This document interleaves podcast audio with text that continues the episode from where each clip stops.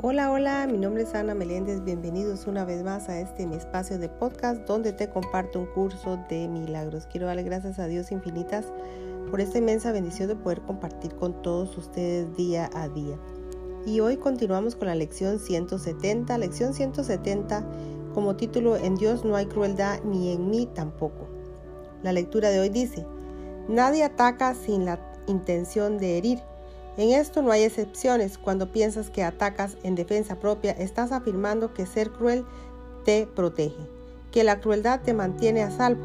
Estás afirmando tu creencia de que herir a otro te brinda libertad y también que al atacar intercambias el estado en que te encuentras por otro mejor.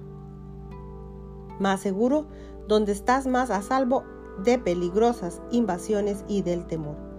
Qué descabellada es la idea de que atacar es la manera de defenderse del miedo, pues he aquí donde se engendra el miedo y se le nutre de sangre para que crezca, se hinche y sea cada vez más rabiosa. Esta es la manera de proteger al miedo, no de escaparse de él. Hoy aprendemos una lección que te evitará más demoras e innecesarios sufrimientos de los que te puedes imaginar y esta está. Eres el hacedor de aquello de lo que te defiendes y al defenderte contra ello haces que sea real e ineludible. Depón tus armas y solo entonces percibirás su falsedad. Parece ser un enemigo externo a quien atacas, sin embargo al defenderte forjas un enemigo interno. Un pensamiento extraño que está en guerra contigo te priva de paz y divide tu mente en dos bandos que parecen ser totalmente irreconciliables, pues ahora el amor tiene un enemigo, un opuesto, y el miedo, el extraño, necesita ahora que lo defiendas contra la amenaza de lo que realmente eres. Si examinaras detenidamente los medios por los que tu ilusoria autodefensa procede a lo largo de su imaginaria trayectoria, te percatarías de las premisas sobre las que se basa la idea anterior. En primer lugar, es obvio que las ideas tienen que abandonar su fuente, pues eres tú quien lanza el ataque y quien primero tuvo que concebirlo. No obstante, lanzas el ataque contra algo externo a ti y en tu mente te separas de aquel a quien atacas. Completamente convencido de que la división a la que has dado lugar es real. En segundo lugar, los atributos del amor se le confieren a su enemigo, pues el miedo se convierte en tu refugio y en el protector de tu paz y recorres a él en busca de solas y de escape de cualquier duda con respecto a tu fortaleza, así como con la esperanza de poder descansar en una quietud libre de sueños. Y según se despoja el amor de lo que le pertenece a él y solo a él, se le adjudican los atributos del miedo, pues el amor te pediría que depudieses todos tus defensas por ser estas menos necesidades y ciertamente tus armas se demorarían y quedarían reducidas a polvo, pues eso es lo que son. Al tener al amor como enemigo, la crueldad se convierte necesariamente en un dios y los dioses exigen que sus seguidores obedezcan sus mandatos sin rechistar.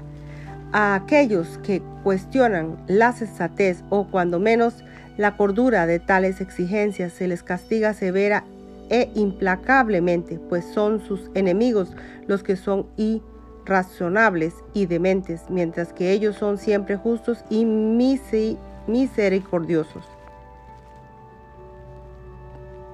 Hoy examinaremos a este Dios cruel objetivamente y nos daremos cuenta de que aunque sus labios están manchados de sangre y de que de su boca parecen salir llamas, está hecho de piedra. No puede hacer nada. No tenemos que desafiar su poder, pues no tiene ninguno. Y quienes ven en él su seguridad no tienen ni guardián ni fortaleza a los que recurrir en caso de peligro ni ningún poderoso guerrero que salga en su defensa. Este momento puede ser terrible, pero también puede ser el momento en que te emancipas de tu abyecta esclavitud, pues al estar frente a este ídolo y verlo exactamente como es, puedes tomar una decisión. Vas a restituirle al amor lo que has procurado arrebatarle para ponerlo a los pies de ese inanimado bloque de piedra. O vas a inventar otro ídolo para que lo reemplace, pues el Dios de la crueldad adapta muchas formas. Siempre es posible encontrar otra, mas no creas que el miedo es la manera de escapar del miedo. Recordemos lo que se ha subrayado en el texto con respecto a los obstáculos que la paz tiene que superar. De estos, el último, el que más difícil nos resulta creer que no es nada, si bien aparente o aparenta ser un bloque sólido, impenetrable, temible e insuperable. Es el miedo a Dios mismo. He aquí la premisa básica que entronó al pensamiento del miedo como si de un Dios se tratase, pues el miedo es venerado por aquellos que le rinden oculto culto y el amor parece ahora estar revestido de crueldad. ¿De dónde ha surgido la creencia totalmente irracional de que hay dioses vengativos? El amor no ha confundido sus atributos con los del miedo. Mas los que le rinden culto al miedo perciben su propia confusión en el enemigo del miedo y la crueldad de éste como parte del amor y qué podría ser ahora más temible que el corazón del amor mismo. Sus labios parecen estar manchados de sangre y de su boca brotar fuego, pero sobre todo es terrible e inconcebiblemente cruel y ciega las vidas de todos aquellos que los consideran su Dios. No hay duda acerca de la decisión que hay o que hoy vas a tomar, pues hoy posarás tu mirada por última vez sobre ese bloque de piedra que tú mismo esculpiste y dejarás de llamarle Dios, ya que habías llegado a ese punto antes, pero decidiste que ese Dios cruel eh, permaneciera contigo en otra forma.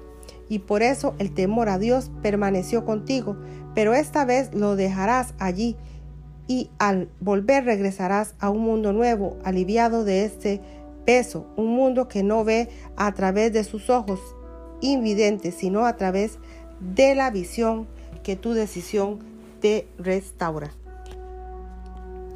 Ahora tus ojos le pertenecen a Cristo y es Él quien mira a través de ellos. Ahora tu voz le pertenece a Dios y se hace eco de la suya. Ahora tu corazón permanecerá en paz para siempre.